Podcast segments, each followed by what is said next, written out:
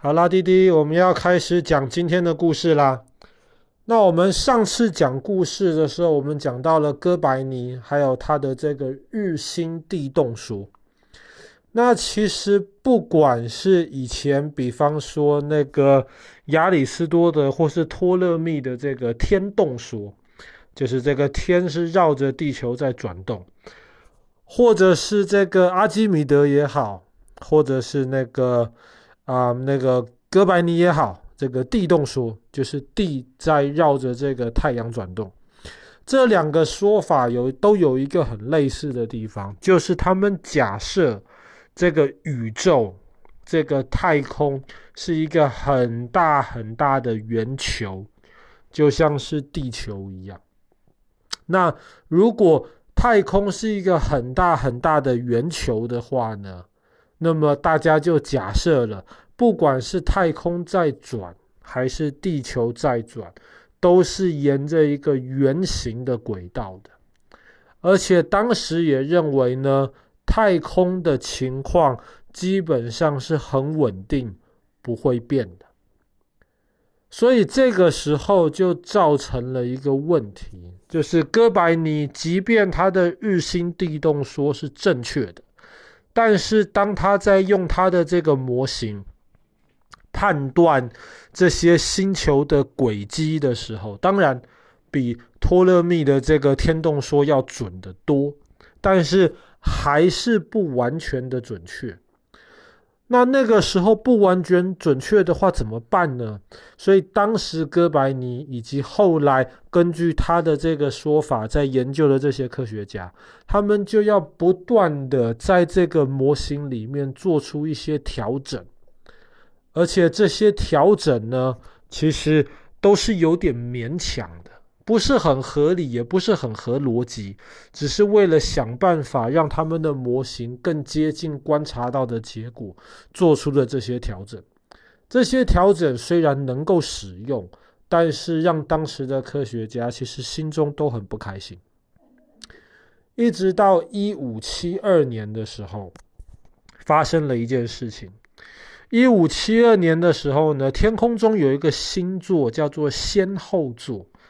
先后座就是一个很大的一个 W，五颗星连成一个 W 的形状。那么先后座在北半球的天空其实是非常非常容易看到的。那个时候呢，大家发现了先后座有一个奇怪的现象：先后座有一颗超新星大爆炸。那个超新星大爆炸非常非常的清楚。不需要望远镜，眼睛直接看得到。那个时候呢，西方有这些科学家观测到了这个超新星爆炸，然后就记录下来。那个时候，在中国，中国是明朝万历皇帝的时候，那个时候中国人也看到了这个超新星爆炸，但是中国人当时没有想太多，只是他们觉得天上发生了这些奇怪的事情。他们就觉得这一定是在暗示地上的一些事情，所以当时中国有一个很有名的人叫做张居正。那么张居正在那个时候就在跟万历皇帝可以说是抗议吧，他就说他要辞职，他不干了。可是因为这个超新星爆炸，万历皇帝就说这一定是上天要给你一个警示，所以你不可以辞职，你要继续留下来做事情。这个超新星爆炸带来了一个非常特别的一个结果，就是从那个时候开始，西方的科学家开始怀疑所谓的天是不会动的这个说法到底是不是正确的呢？既然一颗星星都可以爆炸，然后被观察到，那么代表这个宇宙其实一直在改变。那是在一五七二年的事情。那么到一五七七年的时候，又发生了一件事情，就是那个时候西方的科学家发现了有一颗彗星。那么有彗星其实没什么太特别的。那么有人类开始观察宇宙以来，都可以发现到这个彗星的踪迹。那爸爸记得前两个月吧，那爸爸跟哥哥晚上出去的时候回来，还看到天空上面有一颗星这样子划过去。可是呢，问题就是在一五七七年以前，大家都看到的彗星，那个时候的说法就是彗星其实离地球很近，就只是可能在月亮旁边划过去而已。可是，一五七七年的那一次的这个彗星观测，大家发现了彗星它有很特别的轨道，它不是乱飞，它有特别的轨道，而且这个彗星不要说离月亮在月亮的附近了，这个彗星其实离任何能观测到的行星都非常非常远。那么，既然这个宇宙很有可能不是圆形的，既然这个宇宙很有可能很大，而且既然这个宇宙是会变的，那么科学家就开始想了：那宇宙的这个是圆形的这个说法，到底还合不合理？那么，如果宇宙不是圆形的话，那么哥白尼的这个日心地动说的这些数学观测，你需要强行的加入一些其他的修改，来使这个模型更合理。有没有更好的方法来解释呢？答案是有。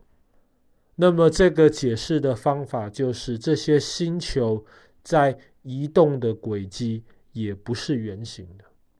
星球在沿在移动的轨迹呢，可能是其他的形状。那么这个时候就要讲到我们今天的故事主角，叫做科普勒。当一五七二年那个先后座超新星大爆炸的时候，科普勒才六岁，可是，在那个时候他应该也观测到了。他也看得到天空上这件很特别的事情，那么大家就猜想这件事情可能对科普勒从小就培养出了这种对于天文、对于宇宙的这个好奇心。所以后来当科普勒长大的时候呢，他懂更多东西了，他就开始接手其他科学家的这些观察，他就发现，如果我们假设。这些星星在移动的轨迹不是圆形，而是椭圆形的话，那么一切的模型就说得通了。如果是椭圆形的轨迹的话呢，那么就不需要在这个哥白尼的这些假设、这个公式上面再加上一些乱七八糟的东西，椭圆形似乎就解决了一切问题。那么，这个就是科普勒他发现的这个科普勒定理的第一条定理，就是原来星球移动的轨迹是椭圆形的。当他用这个椭圆形的轨迹去应用在天文观察当中，他发现这个真的是准确太多了。那么，科普勒他后来除了星球的轨迹之外，他又发现了另一件事情。他就以这其他的这些行星绕着太阳这个椭圆形的轨迹在转动这件事情上面呢，科普勒发现了，原来星球移动的速度不是稳定的。当这个椭圆形的轨迹上面越靠近太阳的部分，这个星球就移动的越快。离太阳越远的时候，星球就移动得越慢。可是当时科普勒不知道为什么，他没有办法解释这个原因，只是他很肯定这个观察是正确的。那么，怎么解释这个原因呢？为什么星球在根据太阳比较远或是比较近的时候，移动的速度是不一样。这个需要再等待几十年之后，有一个不世出的天才，才真正的解决这个问题。这个天才就是牛顿，他就从科普勒的这个观察当中得到了灵感，他就解出了这个万有引力。原来是因为星球